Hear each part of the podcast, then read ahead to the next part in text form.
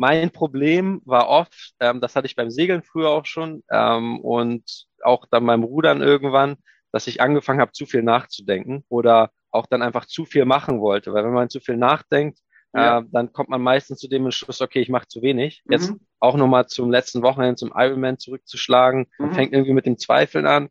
Und mhm. da habe ich mich dann auch einfach wieder daran zurückerinnert. Das waren tatsächlich weise Worte meines Vaters. Jonas, du performst ja. am besten, wenn du locker an die Sache rangehst. Ja, ja. Da war das auch so, als ich halt eher so ein bisschen intuitiver einfach an die Sache rangegangen bin, war ich tatsächlich erfolgreicher mhm. ähm, als zu dem Zeitpunkt, wo ich wirklich versucht habe, alles perfekt zu machen. Es folgt ein Interview mit Jonas Weller, ein Ex-Segler und Ex-Ruderer, der sich seit 2021 mit Herz und Seele dem Triathlonsport verschrieben hat. Unter all seinen Erfolgen im Rudern ist mit Sicherheit der zweite Platz im Leichtgewichtsmännerdoppel bei der U23 Weltmeisterschaft 2016 hervorzuheben.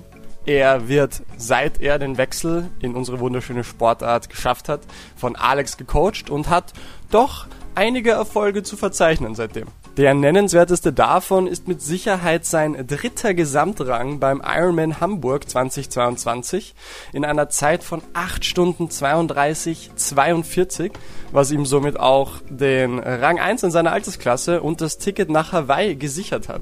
Wir plaudern mit Jonas ein wenig über seine sportliche Vergangenheit. Wie ist er generell zum Sport gekommen und wie haben ihn seine vielen Jahre im Leistungssport Rudern geprägt? Wie waren seine vier Jahre Sportstipendium in Amerika und was hat er dort mit auf seinen Lebensweg bekommen? Danach, wie hat er Leistungssport auf hohem Niveau und Studium auf einen Nenner bringen können und danach auch den Wechsel in das normale Arbeitsleben geschafft, den Wechsel in den Triathlon geschafft und wie konnte er so schnell so leistungsstark werden in unserem wunderschönen Langzeitausdauersport? Bemerkenswert ist auch, dass Jonas einen Nachtschichtjob hat und er wird uns einige Einblicke gewähren, wie er es schafft, das Berufsleben und den Trainingsalltag auf hohem, hohem Leistungsniveau auf einen Nenner zu bringen. Wir hoffen, ihr nehmt einiges mit, habt Spaß, bleibt uns treu und bleibt reworked.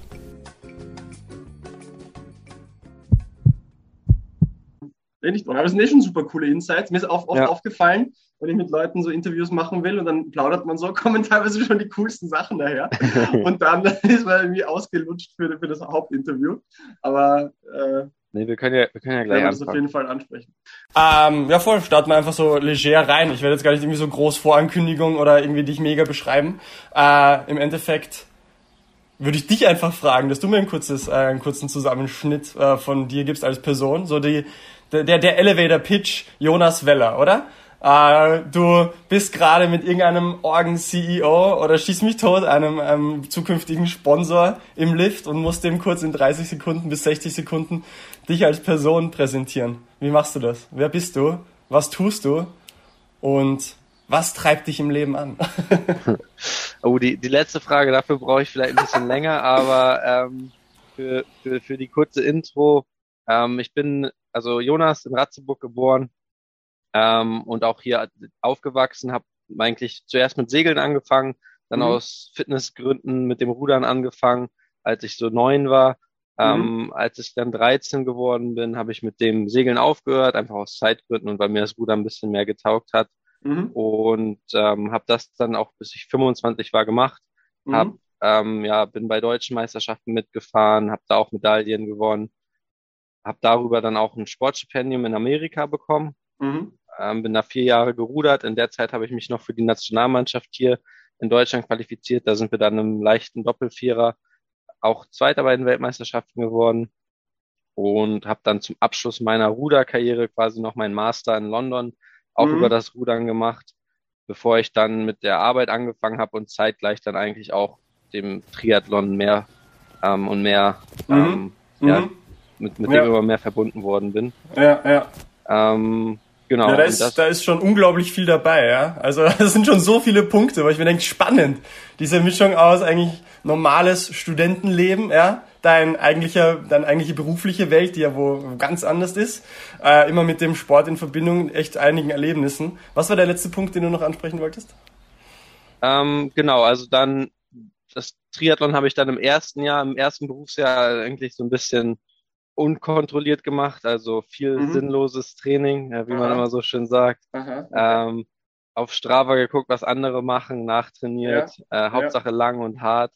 Mhm. Ähm, natürlich habe ich ein bisschen von dem, was ich vom Rudern kannte, auch mit reinspielen lassen.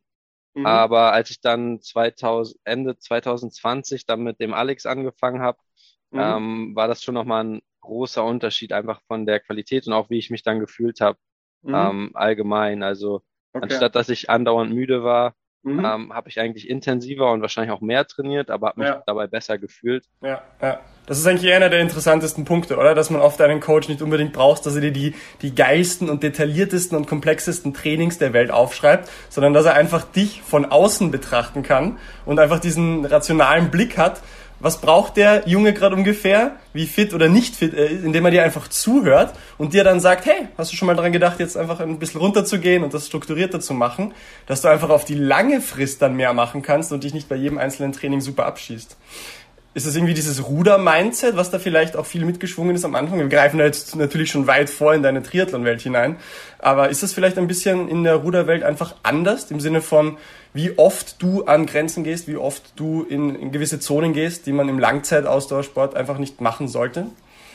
Ja, auf jeden Fall. Man muss sagen, dass dadurch, dass ich quasi in drei verschiedenen, sogar eigentlich vier verschiedenen Systemen trainiert hat beim Rudern, also das mhm. deutsche Training ist sehr unterschiedlich vom amerikanischen Training, Aha, was ja. dann wieder unterschiedlich vom, vom britischen Training ist. Aha. Und selbst in Deutschland ähm, gab es dann auch noch ähm, ja, verschiedene Phasen. Also als ich dann in, in dem WM-Boot saß, da haben wir dann auch Polarized trainiert, mhm. was von dem, was ich normalerweise gemacht habe, auch unterschiedlich war. Mhm. Ähm, von daher kann ich es jetzt so pauschal gar nicht vergleichen. Ja. Aber ähm, gerade okay. in Amerika zum Beispiel da ist man wirklich eigentlich jeden Tag an seine Grenzen gegangen. Mhm. Ähm, zwar sagen wir mal, man hat verschiedene Schlagfrequenzen, äh, Schlagfrequenzen benutzt und so, ja, oder ja. auch verschiedene Längen der Intervalle, aber mhm. eigentlich war es jedes Mal, vor allen Dingen im Winter, äh, jedes Mal all out. Ja. Ähm, ja, und das ist dann natürlich eine ganz andere Mentalität. Da wird man mhm. echt hart von, aber auch ja. echt stumpf und die. ja. Meinst du auch im Kopf stumpf oder von was reden wir hier? Ja, wobei im Kopf stumpf, das ist sogar fast was, also das ist fast positiv gemeint, weil man, ja. man hat halt nicht mehr, sonst wenn man jetzt eine harte Session oder so ansteht, dann denkt man so, oh Gott, mhm. schaffe ich das?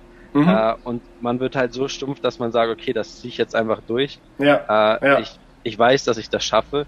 Und ja. man wird halt auch so fit in dem Sinne, mhm. dass man es auch schafft. Man hat halt diese Spitzen aber nur nicht. Also diese, diese Frische und äh, die Spitzen, die, die fehlen dann in, in mm, diesem Trainingsmodell okay. halt so ein bisschen. Was beides Wert haben kann, oder? Also meine nächste ja. Frage wäre ja gewesen, sehen wir in der Ruderwelt, wo ich mich leider kaum auskenne, dass gewisse Herangehensweisen von diesen verschiedenen Tra Trainingsapproaches, die du beschreibst, dass die per se mehr Erfolg haben? Oder ist es eigentlich ähnlich wie im Triathlon, wie im Langzeitausdauersport, dass wir eigentlich sehen, dass polarisiertes Training wie auch Schwellentraining und alles dazwischen, eigentlich beides je nach Individuum zu extremen Erfolg führen kann. Ist das beim Rudern ähnlich oder sehen wir da gewisse Tendenzen so?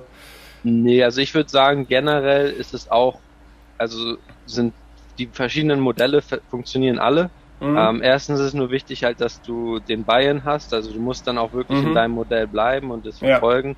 Ja. Ja. Ähm, und ja, also im Endeffekt, die Amerikaner haben erfolgreiche Bootsklassen, die Briten haben erfolgreiche Bootsklassen, die Deutschen haben erfolgreiche ja. Bootsklassen. Das heißt, alle Modelle, die führen, ähm, ja, können zum Erfolg führen. Was mhm. halt ganz interessant ist, dass natürlich die verschiedenen, also die verschiedenen Athleten verschieden darauf reagieren. Mhm. Ähm, aber beim Rudern ist es halt ein Teamsport. Das heißt, ja. ein, die Athleten machen alle das gleiche Modell, ob das jetzt positiv oder negativ für sie ist. Ähm, das heißt, auf das, den, Individu den ah. individuellen Athleten wird halt nicht so richtig geachtet. Okay. Ähm, und ja, Was theoretisch aber, es wäre ja theoretisch möglich, oder? Dass, okay, wenn du zusammen im Boot sitzt, ist es die eine Sache, diese Trainings müssen gleich absolviert werden. Aber dass du außerhalb des Bootes, und das wäre jetzt dann auch die nächste Frage, wie viel wird da individuell noch trainiert mit Strength and Conditioning außerhalb vom Boot, von der Konstellation? Und könnte man da nicht schon individuell arbeiten und wird das gemacht? Ja, ich glaube, das ist dann so ein bisschen schwierig, weil, also, das kommt natürlich auch dann wieder aufs Land drauf an.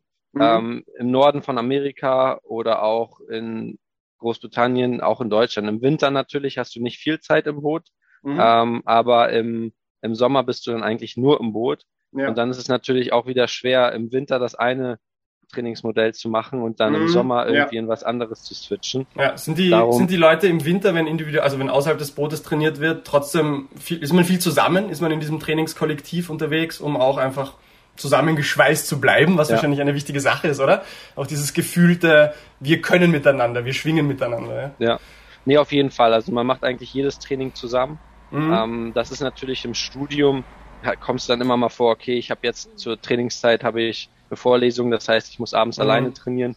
Ähm, aber das sind dann, waren dann auch immer mental so die härtesten Einheiten. Aha. Weil, wie gesagt, Rudern macht man wirklich eigentlich im Kollektiv. Ja. Ähm, gerade, gerade jetzt in der Uni-Zeit, ähm, wo ich dann in England und Amerika war, da wurde das ganz groß geschrieben. Tatsächlich hier in meiner Jugendzeit in Deutschland dann ist es dann auf, ist ja eher auf Vereinsebene und mhm. da hast du dann schon manchmal so Einzelkämpfer dabei, ähm, mhm. einfach weil in dem Verein niemand anderes vielleicht auf deinem Leistungslevel ist. Ähm, und da lernst du dann auch wirklich alleine zu trainieren. Ja. Aber zum Beispiel viele Amerikaner, die, die hatten, hatten das halt nie. Die hatten in der Highschool hatten die schon ein großes Team um sich. Die hatten dann im College ein großes Team um sich. Die, die können mhm. das gar nicht. Also ja. wenn du denen über die Weihnachtsferien irgendwie einen Trainingsplan oder so mitgibst, dann mhm. machen die davon vielleicht die Hälfte, weil Okay. Ähm, ja, die ja, das einfach nicht gewohnt sind. Interessant, Fluch und Segen. Im Kollektiv zu trainieren kann so unglaublich mächtig sein und so einen Push geben. Aber wenn du aber nie das andere kennst, beißt es dir irgendwann in den Hintern, wenn du dann gezwungenermaßen eben mal nicht deine Gruppe hast, ja. Aber ja. du hast gerade wunderschön selber den Bogen gespannt, nämlich zu deinem Sportanfang auch in, in Deutschland daheim in der Jugend. Da würde ich gerne nochmal ansetzen. Und zwar eigentlich mit der Frage, du hast eben gemeint, durch so richtig harte Trainings und auch durch diese Erwartungshaltung, holy shit, das wird heute noch hart und das wird die Woche noch so und so oft hart. Aber irgendwann geht die Angst weg und man ist einfach in diesem Modus, ich mache das jetzt einfach, oder? Man, man muss ein bisschen mit dem Denken aufhören zu einem gewissen Grad und ich gehe einfach rein, ich mache das einfach. Hattest du das immer schon oder hattest du auch in der Kindheit, Jugend, weil je nachdem, wie früh du mit Sport begonnen hast, hattest du ein bisschen teilweise am Anfang auch Angst vor Trainings oder warst du eins von diesen Kindern, die eigentlich immer schon das Bedürfnis hatten, hart und schnell und messen gegen andere? Oder hast du das erst irgendwie reinfinden müssen, auch da zu sagen, hey, das wird eine Routine und diese Routine mache ich einfach, weil es mir gut tut? Was für eine Art von Kind mhm. warst du, ja? Ja, also das ist tatsächlich ganz interessant. Also das, das entwickelt sich natürlich auch durch so eine Sportlerkarriere, wenn man sich besser kennenlernt. Ich glaube, ganz am Anfang war ich tatsächlich eher so ein Draufgänger. Mhm. Also Hauptsache Sprints und Hauptsache okay. irgendwas Hartes. Ja. Ähm, mein Problem war oft, ähm, das hatte ich beim Segeln früher auch schon, ähm, und auch dann beim Rudern irgendwann, dass ich angefangen habe, zu viel nachzudenken. Ähm, also dass ich auch tatsächlich zu viel hinterfragt habe eventuell ja, ja. Ähm, oder auch dann einfach zu viel machen wollte, weil wenn man zu viel nachdenkt, ja. äh, dann kommt man meistens zu dem Entschluss, okay, ich mache zu wenig. Ah, ähm, interessant, oder? Äh, selten zum umgekehrten Schluss, selten zum Vielleicht sollte ich mal runter vom Gas, ja? Ja. Interessant. Ähm, und da hatte ich dann auch beim, beim Rudern so eine Phase mit 15, 16, wo ich wirklich auf so einem Plateau war, mhm. ähm, weil ich einfach ja zu viel gemacht habe und wahrscheinlich auch wieder zu viel in diesem mittleren Bereich. Ja. Aber ähm, ja, das, das waren auf jeden Fall zwei sehr, sehr wichtige und große Learnings für mich. Jetzt mhm. auch nochmal zum letzten Wochenende zum Ironman zurückzuschlagen. Mhm. Davor ist das dann natürlich auch wieder, da kommt man dann so gerade so zwei, drei Tage vorher, scheiße, habe ich alles, bin ich wirklich gut vorbereitet und mhm. fängt irgendwie mit dem Zweifeln an. Und da mhm. habe ich mich dann auch einfach wieder daran zurückerinnert, das waren tatsächlich weise Worte meines Vaters. Jonas, du performst ja. am besten, wenn du locker an die Sache rangehst. Ja, ja. Und, und äh, damals war, war es halt so Klassenclown-mäßig. Mhm. Äh, da da komme ich, da komm ich nicht mehr ganz hin, aber trotzdem einfach, dass man halt Spaß daran hat, dass man sich einfach auf das Rennen freut und mhm. äh, auf den Tag, der bevorsteht. Und ja. dann das Resultat wirklich an dem Tag erstmal so ein bisschen außer Acht lässt. Weil eine Sache, auf die ich mich wirklich verlassen kann, was ich über die Jahre ähm, weil ich mir so angeeignet habe, dass wenn es hart wird, egal mhm. welches mit welchem Mindset ich reingegangen bin, mhm. ähm, wenn es hart wird, dann werde ich das, werde ich trotzdem die Challenge annehmen. Ja. Ähm, also es, es, ist nicht so, dass ich mich da vorher erstmal groß einstellen muss. Okay. Es ist echt eine Kunst, locker zu bleiben, ja? Und irgendwie führt auch um Erfahrung nichts drum herum. Es führt irgendwie oft nichts drum herum, das Gegenteil oft zu machen, zu merken, wie sich das anfühlt. Und durch aber das ständige Erfahren von, es wird eh hart und äh, es, es kommt eh, wie es kommt, dass man dann erst die Gelassenheit und die Ruhe durch Erfahrung entwickelt. Ja? Ähm, wenn du sagst, auch zu viel nachgedacht, das hat erst dann wie mit 15, 16 eher begonnen, später dann? Oder du hast früh einfach schon Trainingsansätze hinterfragt? Was genau hast du gemeint mit Überdenken und Hinterfragen? Eher die Trainingsansätze, die du machst, im Sinne von, passt das jetzt, ist das hart genug, ist das viel genug oder, oder eher deine Leistung? Oder, ähm ja, da war es wahrscheinlich einfach, also mit 15, 16 habe ich natürlich auch noch nicht so ein großes Wissen, da habe ich mhm. eher, auch eher einfach gedacht, mehr, äh, mehr ist besser. Mhm. Ähm, und ja. das war dann quasi auch das, was ich gemacht habe. Mhm. Ähm, beim Segeln zum Beispiel, ich meine, da war ich noch deutlich jünger, da habe ich so Probleme bekommen mit dem mit dem Denken, als ich, das war, da war ich schon zehn oder so. Ja. Ähm, das ist halt auch, du kannst dich einfach auf deine Intuition verlassen. Mhm. Oder beim Segeln hängt auch halt relativ viel mit mhm. ähm, Taktik und von wo kommt der Wind, wie stelle ja. ich mein Boot richtig ein. Ja. Und ähm, da war das auch so, als ich halt eher so ein bisschen intuitiver einfach an ja. die Sache rangegangen bin, war ich tatsächlich erfolgreicher mhm. ähm, als zu dem Zeitpunkt, wo ich wirklich versucht habe, alles perfekt zu machen. Ja, das ist interessant, oder? Die Intuition ist so ein mächtiges Werkzeug. Ich meine, du wirst es ja jetzt vielleicht auch im, im, im Triathlon-Training, im Langzeitausdauersport, vielleicht auch hoffentlich vom Alex viel mitbekommen. So Zahlen, Daten sind das eine und es ist cool, was wir alles messen und berechnen können. Aber oft kann uns unser Gefühl mehr Aussage über unseren Körper und das Ganze drumherum bieten, als halt jede einzelne Zahl es kann. Und beim Segeln stelle ich mir das erst recht mächtig vor. Ja? Äh, wieso glaubst du, war das dann bei dir so, dass man dann oft anfängt, plötzlich einer einer, Zahl und der Ratio mehr zu vertrauen als dem Gefühl, ja? Weil es ist ja genau wie du sagst, du fängst an zu überdenken, ja? Ein Denken mhm. ist ja an sich okay, aber aus irgendeinem Grund verdrängt, wird Gefühl oft verdrängt und die Ratio geht in den Vordergrund, obwohl man dann eh merkt, dass es nicht der bessere Weg ist. Aber trotzdem treibt ja. einem irgendwas dahin. Was glaubst du, ist da?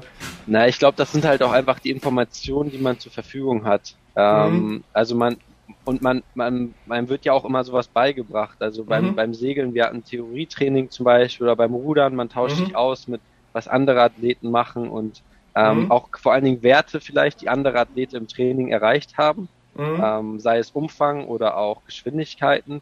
Wobei ich bei mir, das habe ich jetzt auch erst mit der Erfahrung gemerkt, ich bin da dann doch schon eher der Wettkampfmensch, der dann doch relativ viele Trainings hat, die echt ja nicht gut laufen, beziehungsweise wo ich mein das Level nicht wirklich erreichen kann. Mhm. Ähm, aber jetzt zum Beispiel, seitdem ich mit dem Triathlon angefangen habe, ich hatte eigentlich keinen wirklich schlechten Wettkampf. Also mhm. da kann ich mich wirklich darauf verlassen, dass sobald es dann zum Wettkampf kommt, dann bin ich auch fit, dann fühle ich mich gut. Ähm, und ja, das sind halt, das, das ist halt halt, aber trotzdem auch wieder, um darauf zurückzukommen, der Grund, ähm, warum man die, ähm, das überdenkt, weil man halt so viele Informationen bekommt mhm. ähm, ja. und sich irgendwie vergleicht und ja, ja, das, man, man hängt sich daran halt ein bisschen auf. Und zu dem Zeitpunkt ja. hatte ich auch noch halt noch nicht die, diese Sicherheit, dass ich weiß, okay, wenn der Wettkampf kommt, äh, dann wird die Leistung da sein. Ja, ja. Deine, deine Sample Size bezüglich Triathlon ist natürlich viel kleiner als bei den anderen ja. Sportarten, aber das ist in dem Fall jetzt extrem positiv, oder? Weil es, äh, du hast halt jetzt nur positive Erfahrungen gemacht und das gibt einem ja dann auch wieder ein bisschen Ruhe, ja. Hingegen, du startest in einen Sport rein, hast mal positive Erfahrungen, die dann abgewechselt werden von vielleicht durch Zufall einigen negativen, wo dann auch das Hinterfragen ins Spiel kommt. Äh, deswegen vielleicht auch die Frage, am Anfang beim Segeln und dann beim Rudern. Warst du gleich einmal erfolgreich? Hast du gleich mit viel ähm, Erfolg zu tun gehabt? Oder hast du, warst du im, im Vergleich zu Alterskollegen, zu Trainingskollegen eher in der Mitte, above, below average? Und was hat das dann wiederum für einen Einfluss gehabt, wie du trainiert hast? Ja? Ich ja. zum Beispiel habe immer Leuten hinten nachlaufen müssen und das hat mir irgendwie sehr viel, nicht gerade Motivation gegeben, aber es ist ein bisschen ein Kämpfer-Mindset. Wie war das bei ja. dir? Nee, also ähm, ich war schon, also da, da muss ich mich schon glücklich schätzen, dass ich ähm, schon immer recht vorne, also weit vorne angefangen habe.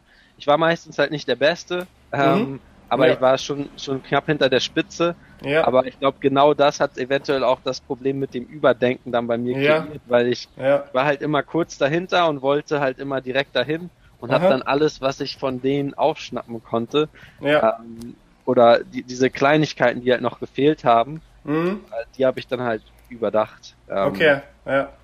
Äh, was ich viel mitbekommen habe, ich habe ja ein bisschen in Schwimmerkreisen begonnen und meine, meine Beobachtung war immer die Leute, die halt die Besten der Besten waren oder knapp drunter, die hatten dann später mit Motivationsproblemen zu kämpfen. Ja, ich meine, beim Schwimmen ist der Klassiker, dass wenn Leute in jungen Jahren anfangen und dann in die Pubertät kommen, halt mit 16, 17, 18 dann irgendwann aussteigen, weil sie einfach sie wollen einfach nicht mehr, sie sind ausgebrannt. Und gerade bei, bei den Besseren ist es häufiger passiert als bei den nicht so Guten, die vielleicht ein bisschen kämpfen mussten. Ja?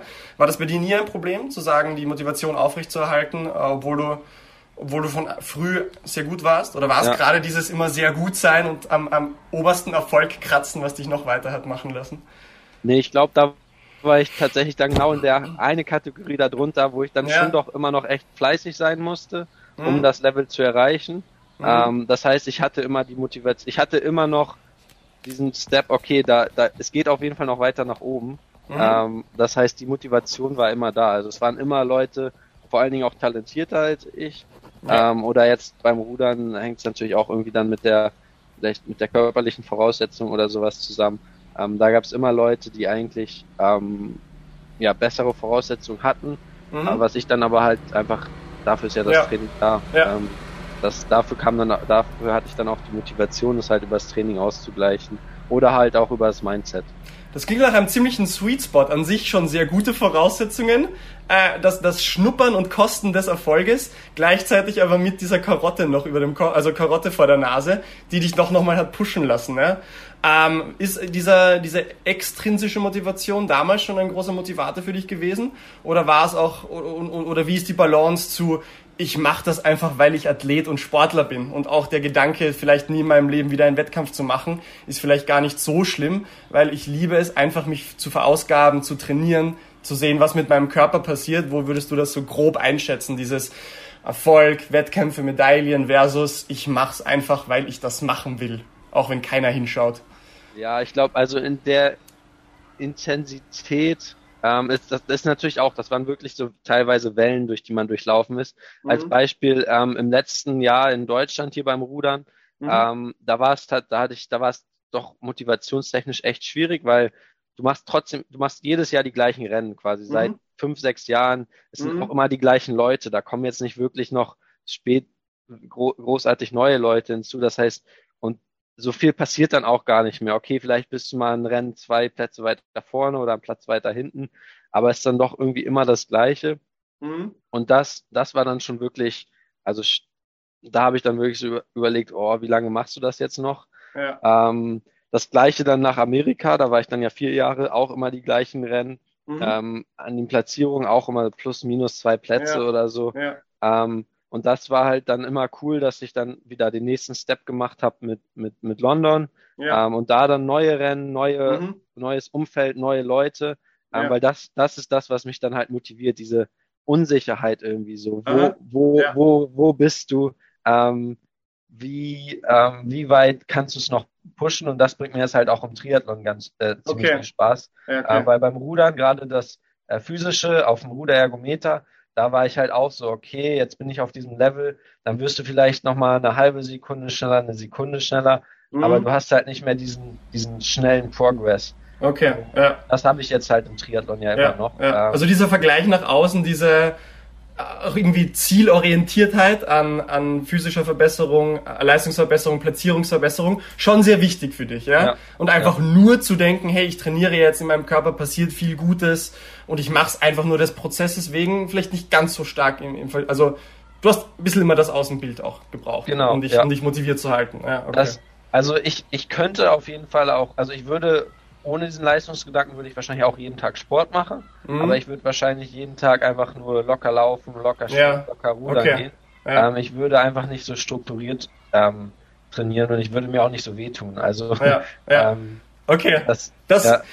Ist ein ja. guter Punkt, weil wer will sich ja. denn wirklich so verdammt wehtun? Und da kommen wir vielleicht eh noch ein bisschen zu deiner Ruderwelt, bevor es dann in den Triathlon reingehen. Diese, also meine Außenperspektive ist halt einfach, das ist nochmal intensitätstechnisch oft eine andere Welt und auch ein Mindset-Training, was man da alles tun muss. Ähm, hattest du denn in der Ruderzeit Profi-Ambitionen und beziehungsweise was waren dann die Gedanken zu sagen, nein, ich möchte schon studieren und das mit einem Sportstipendium zu verbinden, ist natürlich eine coole Sache. Und nach Amerika zu gehen, was waren, was waren da so die Herangehensweisen? Ja, genau. Ähm, also was man erstmal sagen muss, so wirkliche Ruderprofis gibt's nicht. Also ähm, dass man wirklich nur von dem Rudern lebt, das da gibt's wirklich vielleicht eine Handvoll oder so weltweit. Mhm. Ähm, da hat jedes Land auch noch sein, eigene, sein eigenes System. Also in England ist das ganz cool, da wird das so über so eine Lotterie werden die so ein bisschen finanziert. Ähm, Aber in Deutschland zum Beispiel sind eigentlich, das sind auch alles Studenten, mhm. ähm, Sportsoldaten, Bundespolizisten. Ja. Äh, vielleicht machen sie in, irgendwo in einem Betrieb noch eine Ausbildung, wo das ja. unterstützt wird. Ähm, aber so wirklich reines Profi-Sein gibt es nicht. Mhm. Wo ich natürlich trotzdem eine Entscheidung getroffen habe, ist, wenn ich jetzt in Deutschland geblieben wäre ähm, und hier bei den Stützpunkten mittrainiert hätte, dann, dann hätte ich noch eine Chance vielleicht gehabt, äh, mich für die Olympiade zu qualifizieren. Also ich war nie auf diesem Level, ähm, aber wenn ich dieses Level hätte erreichen wollen und natürlich auch ähm, dann ja im deutschen System mit der deutschen Technik trainiert hätte, dann mhm. hätte ich da vielleicht eine Chance gehabt. Dadurch, dass man dann ins Ausland geht, ähm, ist das schon nochmal deutlich schwieriger. Ja, was war die primäre Entscheidung? War die Entscheidung, ich möchte auf jeden Fall studieren gehen und dann hat man sich umgeschaut, was ergibt Sinn und USA, vielleicht ein Stipendium, gute Infrastruktur? Oder war es, ich möchte eigentlich um, um, unbedingt nochmal in den USA was Trainingsmäßiges machen? Wie wäre das am leichtesten möglich? Aha, mit, Stipend, also mit Studieren, Stipendium.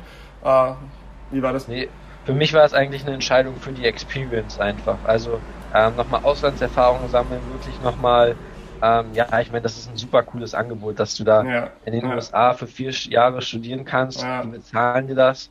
Ähm, und ja, diese, ich meine, diese, dieses Erlebnis, dieses College Life, äh, die Experience, aber auch in diesen riesigen Teams. Also, das, ich meine, ich hatte ja vorhin schon gesagt, in Deutschland war ich so ein bisschen ausgelaugt, was mhm. die Competition und Wettkämpfe etc. anging. Und das hätte ich halt weitermachen müssen. Also, Okay, ja, ich wäre ja, dann nicht mehr in der Schule, aber ich hätte, äh, ich hätte studiert und wäre aber im selben System geblieben ähm, und hätte halt nichts Neues gehabt. Und ja, das in Amerika war halt alles neu. Äh, Stattdessen wechselst du Land und Freundeskreis und äh, auch noch äh, deine generelle Lebensweise etc. Ich habe ja auch zweimal äh, ein halbes Jahr in den USA verbringen dürfen, nur für ein Auslandssemester, nicht wie du ja. vier Jahre und habe dort auch bei den jeweiligen ähm, College Triathlon Teams mittrainiert die nicht so professionell organisiert sind, wie ich mir vorstellen könnte, wie ein Ruderteam organisiert ist. Du hast wahrscheinlich wirklich auf Collegiate Level, also äh, wie heißt es nochmal, nicht NCA, sondern äh, NCAA. NCAA, genau, auf, de, auf ja. dem Level warst du unterwegs. Also wirklich halt quasi vor genau. Profiniveau oder in Amerika quasi, was man eigentlich als Profiniveau fast schon sehen würde, ja. oder? Ja. ja, beim Rudern ist es ganz interessant, da, also die Frauen sind in der NCAA, die ja. Männer, also die schweren Männer, die leichten Männer und die leichten Frauen haben sich ihre eigene Conference gebildet, Aha, weil okay. es da ähm, paar Differenzen wegen der Regularien gab. okay. ähm, irgendwie mit dem, das ganz genau kenne ich den Hintergrund auch nicht, aber klingt nach Beef und Gossip und allen möglichen ja, genau. Hintergrundgeschichten, genau. aber okay. Ja. ja. Ja, aber also ja, ich war ich war auf jeden Fall auf diesem Collegiate Level ähm, und das war auch, wie gesagt, es war einfach cool in so einer großen Gruppe zu trainieren. Das kannte ich hier aus Deutschland noch nicht. Ähm, und du warst halt wirklich 24-7 eigentlich mit den Jungs zusammen, wenn mhm. ihr zufällig auch noch zusammen gewohnt habt und das gleiche, den gleichen Studiengang hattet. Ähm, und das war bei dir teilweise so? Also? Genau, ja, ja, ja. ja. Und ähm, ja, das war einfach, war einfach eine super Erfahrung und äh, die, also ich, die Entscheidung bereue ich auch niemals. Also man ja. könnte jetzt natürlich auch sagen, ah, was wäre wenn? Ähm, aber da ist auch wieder, ich war halt ich war halt immer gut, aber ich war dann nie so gut, dass ich gesagt hätte, okay, äh, ich fahre jetzt sicher zur Olympiade oder so, weil da dann ja. eigentlich immer ja. noch Leute deutlich besser waren. Ähm, und bei den Leichtgewichten gab es auch zu dem Zeitpunkt nur noch zwei Plätze. ähm, von Der daher. Kopf, der menschliche ja. Kopf ist sehr gut im Was wäre wenn und irgendwie schafft er es immer oft, das Was wäre wenn in einem schwachen Moment so hinzudrehen, dass das andere immer besser gewesen wäre. Also ja. es ist oft eher ein Schwein. Äh, ich persönlich, wenn ich an Auslandssemester denke, ich habe, bevor ich gegangen bin, hatte ich eigentlich auch überhaupt keine Lust darauf oder habe keine Relevanz dafür gesehen. Äh, und jetzt im Nachhinein verstehe ich das, wenn Leute sagen, dass es kaum eine lebensverändernde Erfahrung gibt, als einfach mal eine gewisse Zeit in einem komplett anderen Land, einem anderen Setting etc. zu leben. Auch wenn die USA jetzt unseren westlichen Vorstellungen jetzt nicht so entgegensteht, aber es ist schon eine, eine verändernde Erfahrung, vor allem wenn du, wenn du sagst, du bist dann vier Jahre dort. Wie ja. hast du dann den Studiengang gewählt, den du dort gewählt hast? Warum? War das auch wirklich dann deins oder hast du das durchgezogen, weil das dann halt so ausgemacht war von Anfang an? Oder hast du darin auch irgendwie wirklich Spaß gefunden? Und dann das frage ich dich dann nachher gleich noch, weil sonst wird es zu viel. Was ist eigentlich die größte Veränderung, die an der Person Jonas Weller passiert ist in vier Jahren dort? Aber fangen wir mal mit dem Studiengang an vielleicht. Ja. Nee, der Studiengang, also ich, äh, ich früher in der Schulzeit bin ich immer so ein, ein bisschen zwischen Lehramt oder Wirtschaftspsychologie hin und her geschwankt. Ähm, Lehramt war dann halt raus. Mhm. Einfach, weil, ja, weil du kannst nicht in den USA Lehramt studieren und dann Lehrer in Deutschland werden. Mhm. Also ich war mir schon immer sicher, dass ich wieder zurückkommen wollte. Mhm. Ähm, und dann habe ich so ein bisschen Wirtschaftspsychologie selber gab es nicht, aber dann habe ich halt ähm, quasi Management, also BWL mit mhm. einem Nebenfach, also meine und Psychologie gemacht mhm. ähm, und habe mir das so dann quasi aufgebaut. Mhm. Genau, so das war so ein bisschen mein Gedankengang dahinter. Klingt unglaublich interessant, ja. War es auch inhaltlich dann das, was du dir ungefähr erwartet hast? Und war es, hat es dir damals Spaß gemacht? Oder hast du dann irgendwie das Gefühl gehabt, nein, damit kann man viel anfangen später, es ist gut, das halt in der Hinterhand zu haben? Oder war es auch wirklich im Prozess so, hey, ich gehe gern zu zumindest, keine Ahnung, 70 Prozent meiner Kurse und ich rede auch gerne in der Freizeit über diese Themen? Oder war es ein bisschen, ah, es ist funktionell, es wird mir sicher was bringen, etc.? Nee, also es, was man ja sagen muss, ist, in Amerika ist es dann doch eher so ein Schulsetting als so ein mhm. Uni-Setting hier, was man aus Deutschland kennt. Mhm. Ähm, und von daher, also das ist ja dann ja auch, man ist immer in seiner Gruppe, also man ist da schon gerne hingegangen, auch was mhm. die Themen angeht. Was, was halt beim Management ja oft so ist, ist es halt breit gefächert. Ja. Ähm, also man, man hat nicht irgendwie so diesen richtigen Dive Deep, aber mhm. ähm, es war halt breit gefächert. Ich habe viel gelernt, ähm, mhm. auch was Psychologie angeht habe ich mir die Kurse so gewählt, dass es halt auf diese, ähm, also Industrial Psychology ähm, oder äh, Human Psychology und so, also habe ich mir die Kurse schon so gewählt, dass das ähm, auf, auf, auf den Bereich, den ich mir vorgestellt hatte, passt mhm. und von daher habe ich da auch viel rausgezogen. Auf der anderen Seite gab es natürlich auch Voraussetzungen. Also ich glaube, ich musste sieben oder acht Psychologiekurse machen und mhm. dann habe ich halt auch Sachen genommen, die jetzt also so, so Pflichtkurse quasi. Ja, okay. Ähm, ja. Aber es war jetzt nicht uninteressant. Ähm, von daher. aber auch, ne, auch nicht alle immer, nicht alles immer das Gelbe vom Ei. Ja, aber das ist wahrscheinlich nee, nee. bei jedem Studium etc. so. Ja. Äh, wurde das Studium dann von dir ein bisschen auch, also so wie ich das von äh, NCAA-Level-Athleten oft mitbekommen habe, Studium ist dann immer stiefmütterlich behandelt. Ja, man ist halt in seinem Sport, das ist das Hauptding und es werden einem auch viele extra Würste gegeben. Man muss vielleicht äh, schulisch da nicht immer der, der Beste der Besten sein und alles so leisten wie andere Leute. Gerade bei den Footballspielern, wie war das bei euch? Hast du viel Gas geben müssen, auch studiummäßig, oder wurde euch auch da nee. viel geschenkt im weitesten Sinne? Auf jeden Fall, also da ist der das, der Rudern oder der Rudersport ist dann doch noch sehr anders vom, vom Basketball oder Footballsport. Ähm, also eigentlich im Team haben der Großteil hat Gas gegeben. Ähm, ja, ja. Also das, da war Rudern und Schule wurde gleich behandelt und der Coach hat aber auch selber gesagt, äh, Schule comes first. Ähm, mhm. Also es war jetzt auch nicht so, dass irgendwelche Leute für uns Hausaufgaben gemacht haben oder ja, sonst was, okay. ja, ähm, ja, man, ja, man eventuell aus aus anderen Bereichen kennt. Ach nein, ähm. sicher nicht. Das kommt sicher nicht vor. Das unterstellen wir hier niemanden, oder? Dass die eigentlich nur trainieren und nein, ja. nein. Nein, nein, also das wurde alles, ähm, also wir, wir haben ganz normal studiert. Wir haben auch eigentlich keine Vorteile jetzt bekommen mhm. ähm, gegenüber anderen nicht, äh, nicht Ruderern oder nicht Sportlern. Ja. Ähm, sondern wir mussten ganz normal äh, durchziehen. Ist natürlich schon schwieriger. Also du schreibst dann deine Essays auf den acht Stunden Rückfahrten von irgendwelchen Rennen. Ja. Ähm, ja, Ähm, da ist es halt schon eine Challenge, aber ich glaube, das ist halt auch das, und das hat unser Trainer damals auch immer wieder ähm, ja, erwähnt, dass es genau das, das ist, was uns halt weiterbringt. Ja. Ähm, dass wir nicht nur das eine oder das andere gut machen, sondern dass mhm. wir es schaffen müssen, diese Balance zu finden. Und, haben das alle gut, haben das alle gut wegstecken können? Also oder haben die, haben die meisten es sehr gut wegstecken können, diese, diese Doppelbelastung, diese Balance, oder haben viele gestruggelt? Weil ich denke mir oft, wirklich Hardcore-Sport zu betreiben, ist ja auch irgendwo ein bisschen Doping für den Kopf. Wir wissen ja inzwischen, dass einfach sich körperlich betätigen und auch teilweise sich richtig all-out körperlich betätigen, ja im, im, im Nervensystem, im Gehirn extrem viel auslöst. Also vielleicht hilft einem das ja auch per se einfach. Äh, haben sich Leute schwer getan oder war es eigentlich für alle irgendwie machbar am Ende des Tages? Nee, das war für alle auf jeden Fall machbar. Ähm, manche haben dann, wenn, wenn jemand gestruggelt hat, dann war das eher äh, aufgrund der Motivation, dass die halt, ja, es gibt okay. halt, in, gerade in Amerika gibt es halt auch Leute, die gehen zum College, weil sie halt Spaß haben wollen oder ja, ja, klar. Ähm, ja. Ähm, ja, weil es irgendwie so das ist, was man machen muss. Ja. Ähm, und ja, ich glaube, die, die hätten auch nicht viel Wert auf die Uni gelegt, ähm, wenn sie nicht gerudert hätten. Okay, ähm, okay. Also ist... das gab's gibt's natürlich schon, aber sonst es war auf jeden Fall alles machbar. Ähm, natürlich, man musste sich echt gut strukturieren und Mhm. Ähm, man musste auch definitiv Abstriche machen, aber es haben alle gut hinbekommen. Ja, dementsprechend eben viel zu tun, strukturieren müssen etc. Ist noch Zeit für viel Leben daneben geblieben? Also selbst ich, der damals nicht so hardcore den Sport dort gemacht hat, ähm, ich habe nicht wie andere Auslandssemesterstudenten leben können und jede zweite Nacht Party und auch noch Ausflüge über den, über den ganzen Bundesstaat. Und ich habe das sicher nicht so intensiv wie du betrieben in meiner Zeit damals. Hast du noch andere Dinge machen können? Hast du auch noch leben können und selbst, ja. Selbstfindung betreiben dürfen im weitesten das, Sinne, oder? Das ist tatsächlich eine Sache, die ich so ein bisschen bereue, weil da ich habe oft die Tendenz, immer ein bisschen viel machen zu wollen. Also ja. ich habe dann halt nicht nur den, den einen Major und den Minor gemacht, ich musste natürlich noch einen zweiten Major hinzunehmen. Ah, natürlich. Ähm, natürlich. Dann habe ich the noch, more the äh, better, no pain, ja, no gain. Genau.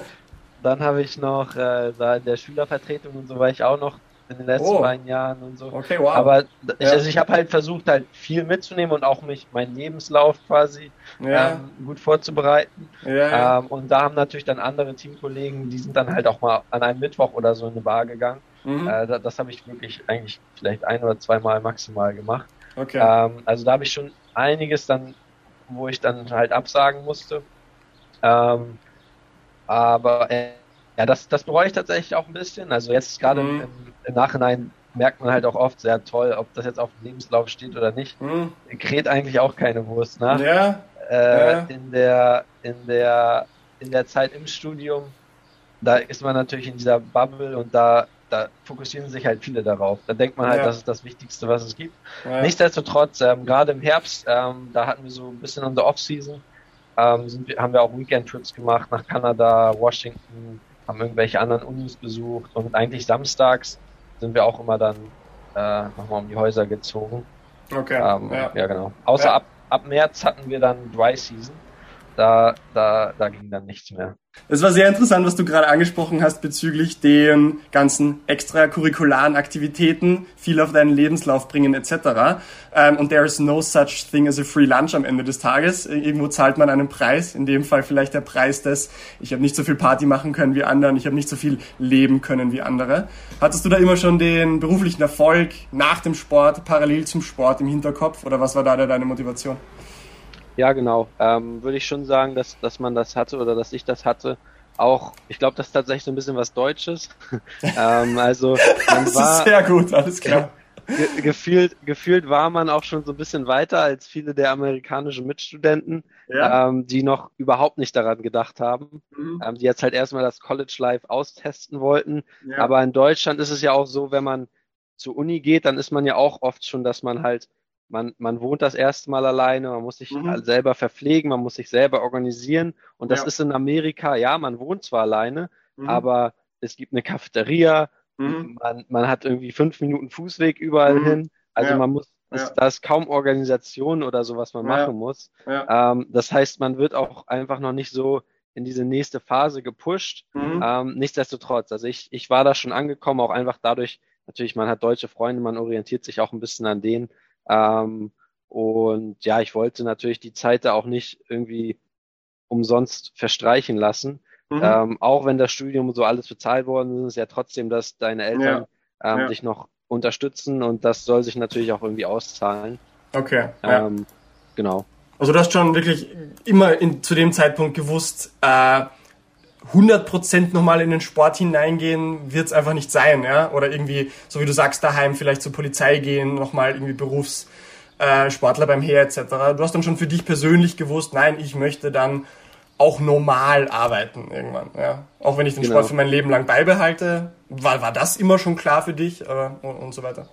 Ja, also ich meine, dass ich mein Leben lang Sport machen werde. Das äh, ist, glaube ich, ganz klar, weil da, dafür ja. mache ich es einfach zu gerne. Ja. Aber ja. ich glaube, ich bin auch so ein bisschen zu risk-averse, alles auf eine Karte zu setzen. Mhm. Ähm, also ich mag das, dass ich immer auch verschiedene ja, Pillars quasi in meinem Leben habe, also sei es ja. Family and Friends, Sport und dann aber auch die Arbeit beziehungsweise die Karriere. Mhm. Ähm, weil wenn das eine dann mal nicht so gut läuft, dann läuft eventuell das andere gut. Ja, ähm, und das sorgt dann natürlich auch für irgendwie so eine innere Ruhe.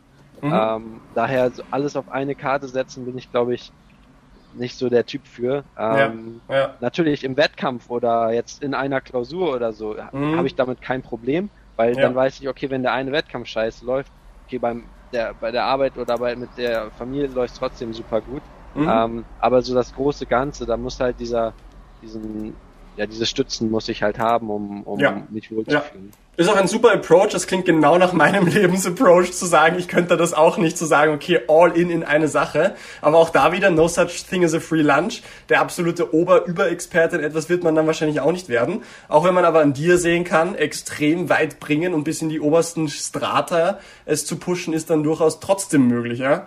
Ähm, wie würdest du sagen, wie dich diese vier Jahre erst einmal USA, Studium plus Sport verändert haben, geprägt haben. Ja, bist du ein anderer Mensch dort geworden? Ich würde mal vermuten, ja, weil vier Jahre in einem anderen Land, in einem anderen Kontext zu leben und sich überhaupt nicht zu verändern, ist ja fast ein Ding der Unmöglichkeit.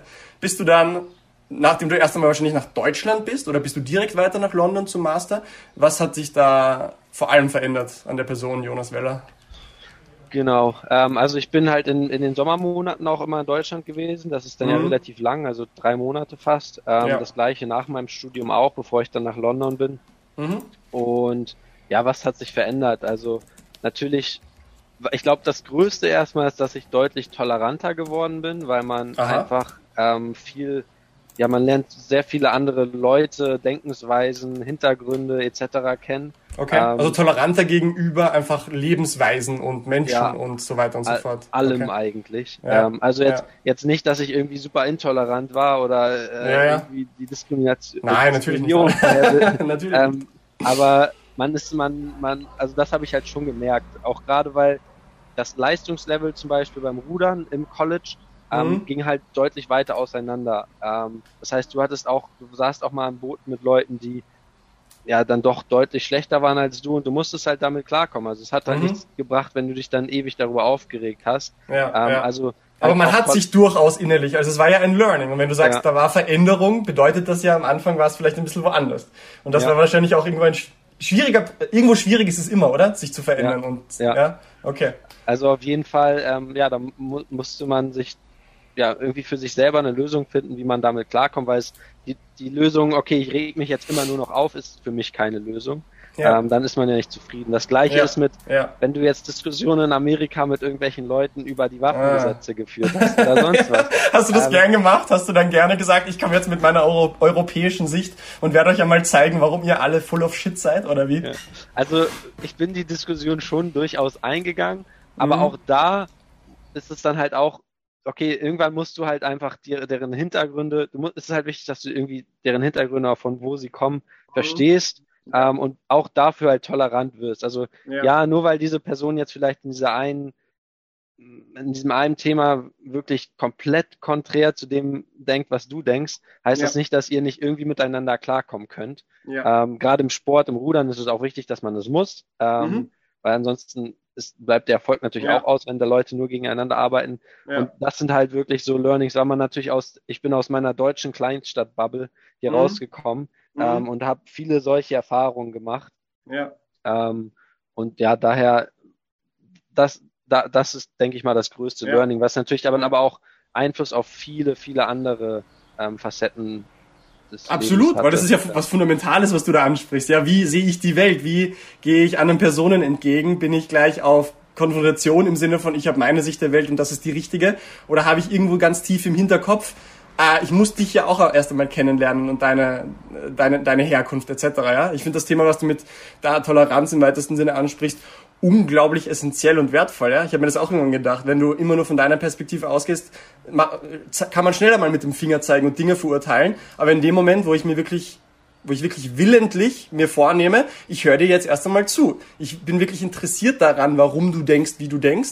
Und dann gibt es eigentlich fast nie also dann gibt es eigentlich fast immer nur die Situation, dass man checkt, oha, das kommt schon irgendwo her. Ich verstehe wirklich, warum du denkst, wie du denkst. Das kann man dann immer noch verurteilen von mir aus. Aber es gibt einem wirklich diese Ruhe und Perspektive zu sagen, du bist jetzt nicht per se ein schlechter Mensch, weil du das denkst, sondern es hat seine Gründe.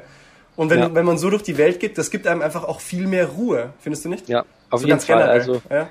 das sind halt, das sind alles, also eigentlich diese ganze Erfahrung hat für mich halt auch einfach so eine innere Ruhe hervorgerufen. Mhm. Ähm, auch wenn es jetzt damit zu tun hat, dass äh, ja ich zum Beispiel viel zu viel gemacht habe da eigentlich. Ja. Also ich habe mir immer viel zu viel vorgenommen und das ja. habe ich dann auch gerade am Ende so realisiert. Viel, es ist eigentlich ist es besser, wenn man es einfach keep it simple äh, auf die Art und Weise macht. Ähm, dann da, für mich selber ist das jetzt auch so ein bisschen auf dem Trip bin ich jetzt gerade eher, ähm, dass man sich halt nicht zu viel ähm, auf, auftut, äh, auch mal Nein sagt ähm, ja. und sich dann halt auf die wenigen ja, ja, einfachen Dinge konzentriert und damit halt auch einfach glücklich ist. Ja, ähm, und ja, da, da hilft mir das Training natürlich ungemein, auch äh, einfach einen Trainingsplan zu bekommen, ihn abzuspulen, ähm, mhm. ja, zur Arbeit zu gehen, mit mhm. der Freundin, Familie dann am Abend Zeit zu verbringen. Ja. Ähm, ja, mehr brauche ich da eigentlich jetzt nicht mehr. Ähm, gerade klingt, nach einem, klingt nach einem tollen Leben, ja. ja. gerade nachdem man da aus dem Trubel in der Amerika rausgekommen ist, wo halt wirklich, ja. nee, wir müssen jeden Tag irgendwie was unternehmen, äh, ja. wir müssen ähm, jeden Tag in irgendeine neue, bessere Bar gehen und so. Aha, ja. ähm, nee, da bin ich, da bin ich ein bisschen gemütlich geworden. Das ist interessant, oder? Weil andere strugglen wieder mit dem genauen Gegenteil. Die kriegen ihren Arsch gar nicht auf und machen nichts und äh, verfluchen sich dafür, dass sie nicht irgendwann mal ein Projekt angehen und andere Leute vielleicht wie wir sind eher so, nein, mal, mal runter vom Gas, nicht noch sich was aufhalten, auch mal Nein sagen. Also es kann ja beides, beide Extreme können zu Problemen führen. Irgendwo die Moderation in der Mitte müssen wir für uns finden, ja. Aber du hast dir dann nach diesen vier Jahren gedacht, okay, ähm, ein, auf den Bachelor einen Master draufsetzen und den wolltest du dann aber auch anscheinend nicht in Deutschland machen, sondern in London, hast du gemeint. Hast du dann nochmal äh, ein Masterstudium draufgesetzt und auch dort weiter trainiert. Ähm, genau. Ja, warum? Ähm, gute Frage. Nein, äh, ich, ich glaube, es war hauptsächlich ähm, einfach auch, weil ich dann doch noch ein bisschen weiter rudern wollte. Mhm. Äh, weil, wie gesagt, mir hat das halt gefallen, dass man immer Sport und Studium hat. Mhm. Ähm, das war so für mich das, was ich gefunden habe, was für mich gut funktioniert. Mhm. Und ich wollte aber auch wieder dichter an zu Hause ran, ähm, ja. weil die vier Jahre, gerade so im letzten oder in den letzten zwei Jahren, ähm, na eher im letzten, ist es schon recht ja, müßig geworden, also die ja. Distanz dann. Und genau, da war England dann halt eigentlich der perfekte Kompromiss.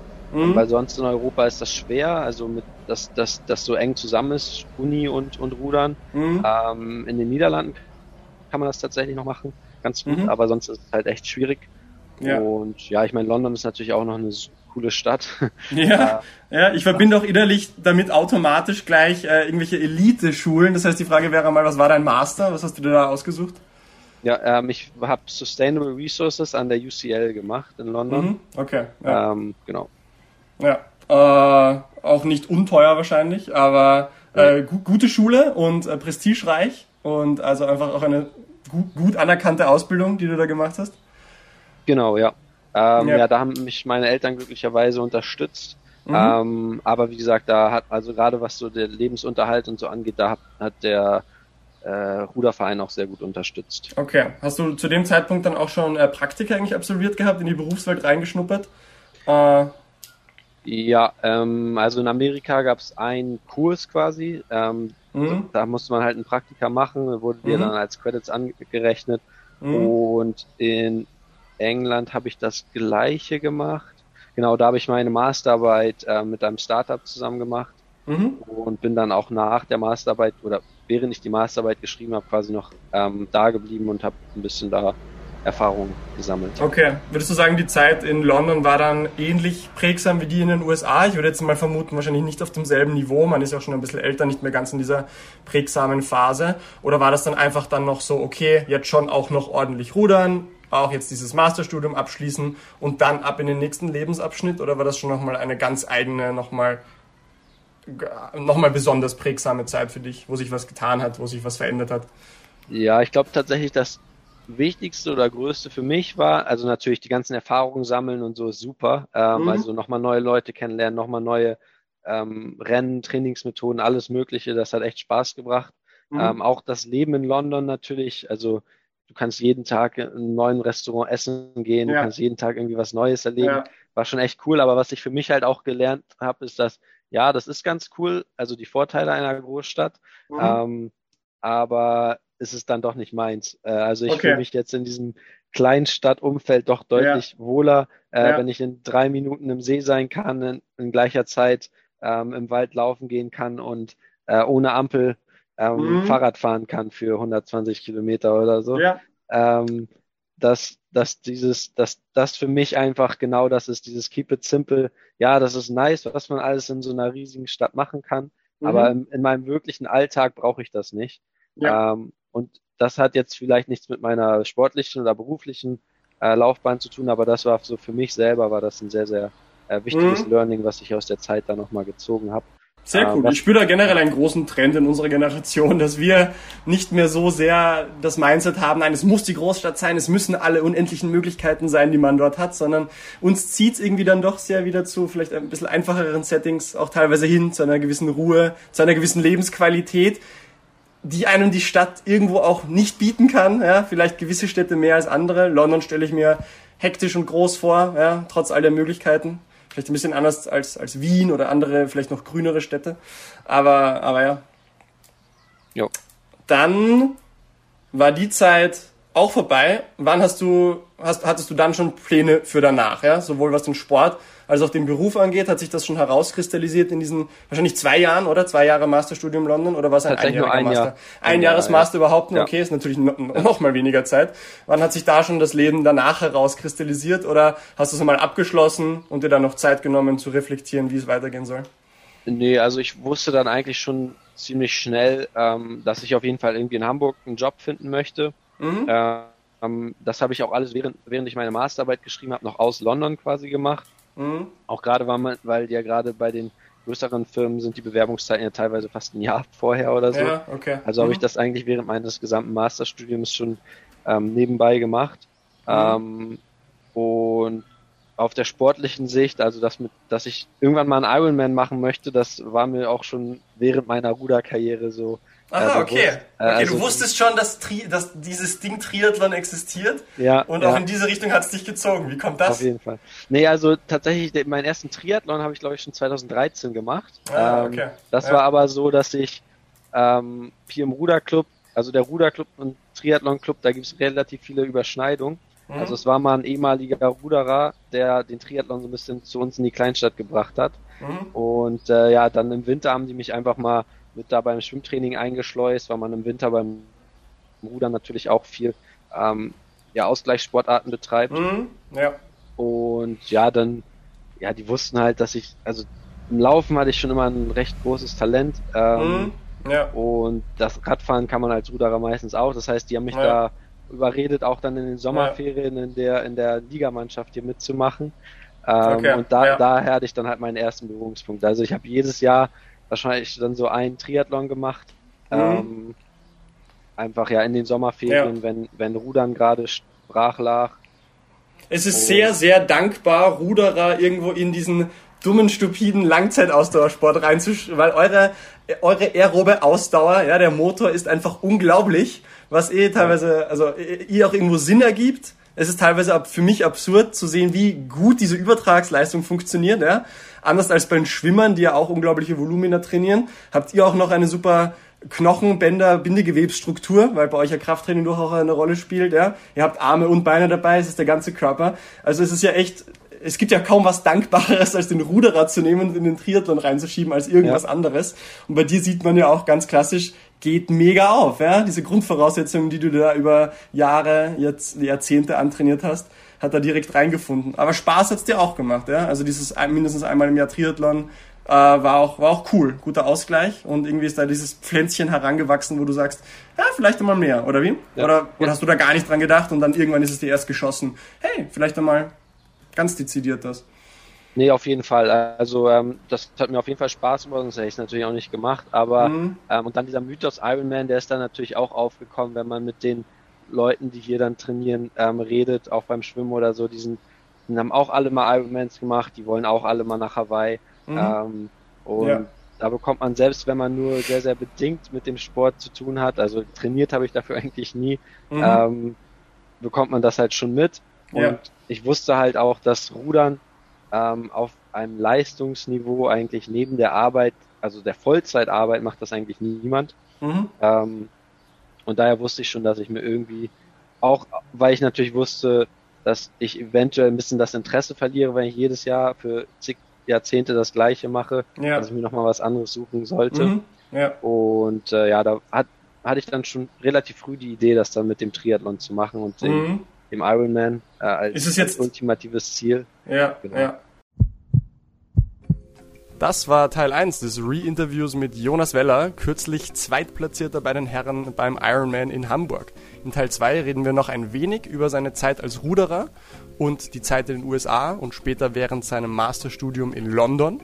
Dann seinen Übergang in die Triathlon-Welt, wie er es geschafft hat, hochleistungsmäßig in diese Langzeitausdauersportwelt hineinzugehen und vor allem, wie er einen Vollzeit-Nachtschichtjob mit diesem Training vereinbaren kann. Außerdem gewährt er uns noch einige Einblicke in das Rennen Ironman Hamburg, seinem ersten Langdistanzrennen in der Triathlon-Welt. Ich hoffe, ihr hattet Freude, nehmt einiges mit und bleibt re. Work!